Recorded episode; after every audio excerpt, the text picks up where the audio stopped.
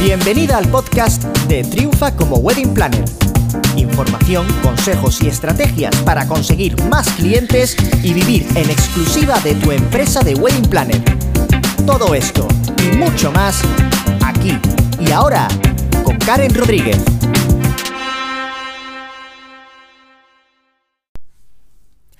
Hola y bienvenida al podcast de My Wedding Planner Academy. Estoy súper emocionada porque llevo meses trabajando en este podcast y hoy por fin ve a la luz. Eh, antes de empezar quería presentarme por si no me conoces, me llamo Karen, soy Wedding Planner desde hace 10 años en bodas deluxe y eh, actualmente me dedico sobre todo a ayudar a, a mujeres que sueñan con ser Wedding Planner a conseguir sus primeros clientes y montar una empresa que sea rentable en el tiempo. Todo esto lo hago a través de My Wedding Planner Academy puedes seguirme en mis redes sociales o apuntarte a mi newsletter. Te voy a dejar toda la información en la descripción de este episodio. Antes de empezar con el contenido de hoy, quiero explicarte por qué he decidido eh, abrir este podcast.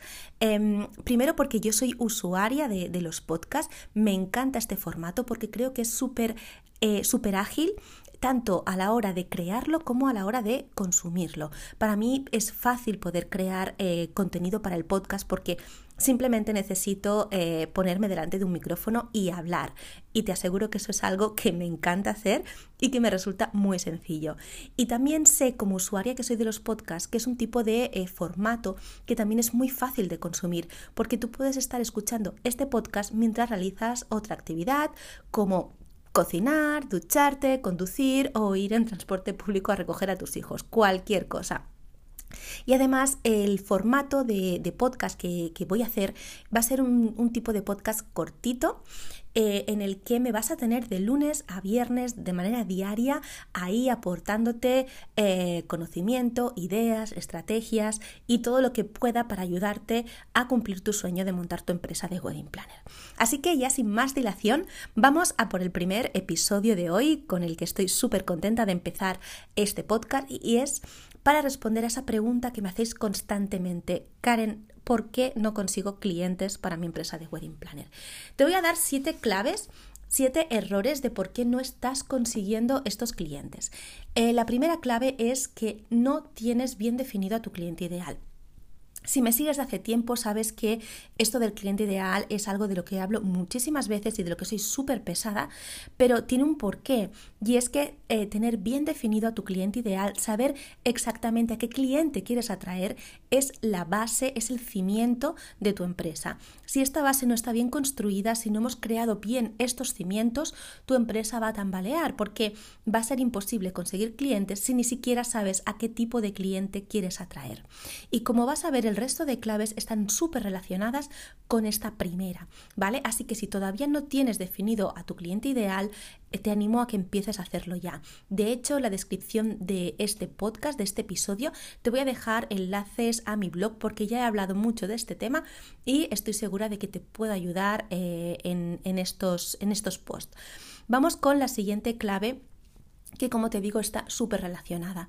La siguiente clave es que la imagen de tu empresa no está bien alineada con tu cliente ideal.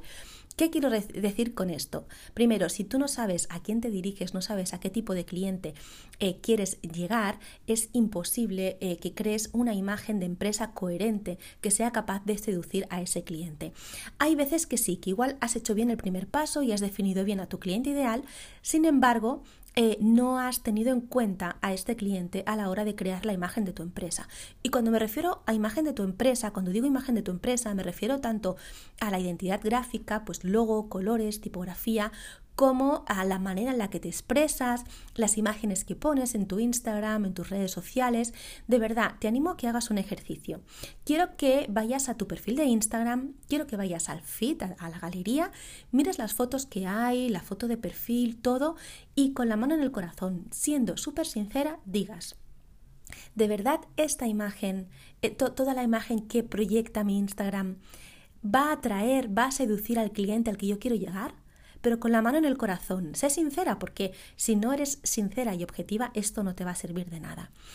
Cuando lo hacéis, cuando lo miráis eh, como desde fuera, poniéndose en la piel o en los zapatos de vuestro cliente ideal y veis esa galería de Instagram, esas fotos, esos textos, es cuando decís, vale, empiezo a entender por qué no me llega. Es que es imposible que el cliente que yo quiero eh, se sienta atraído por esta imagen o por estos textos o por todo este conjunto global. Así que es muy importante que cuides la imagen de tu empresa y que sobre todo toda esta imagen esté siempre muy alineada con ese cliente ideal.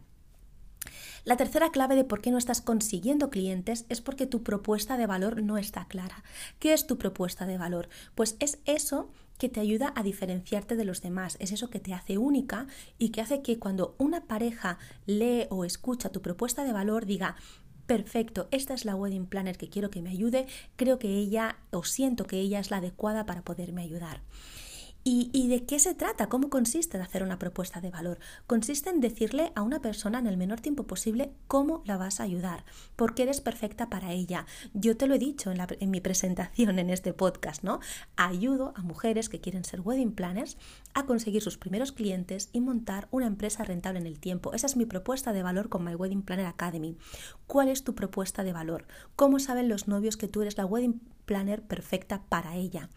O para ella, para, para, ella en cuanto a pareja me refiero, ¿vale? Quiero que eh, intentes trabajar este concepto buscar cuál es tu propuesta de valor y que la dejes plasmada en, en, la descripción de tu Instagram, por ejemplo, en la descripción de todas tus redes sociales e incluso en tu página web.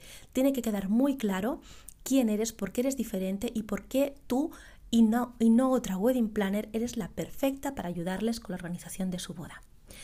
Vamos a la clave número 4 y es que tus mensajes no conectan con tu cliente ideal. Como ves, vamos girando todo el rato en torno a esa primera clave que era saber tener súper claro quién es tu cliente ideal. Vale, eh, quiero que sepas que si le hablas a todo el mundo, no le estás hablando a nadie. Esta es una frase de Marie Forleo, eh, es una frase bastante conocida y quiero que pienses sobre ella.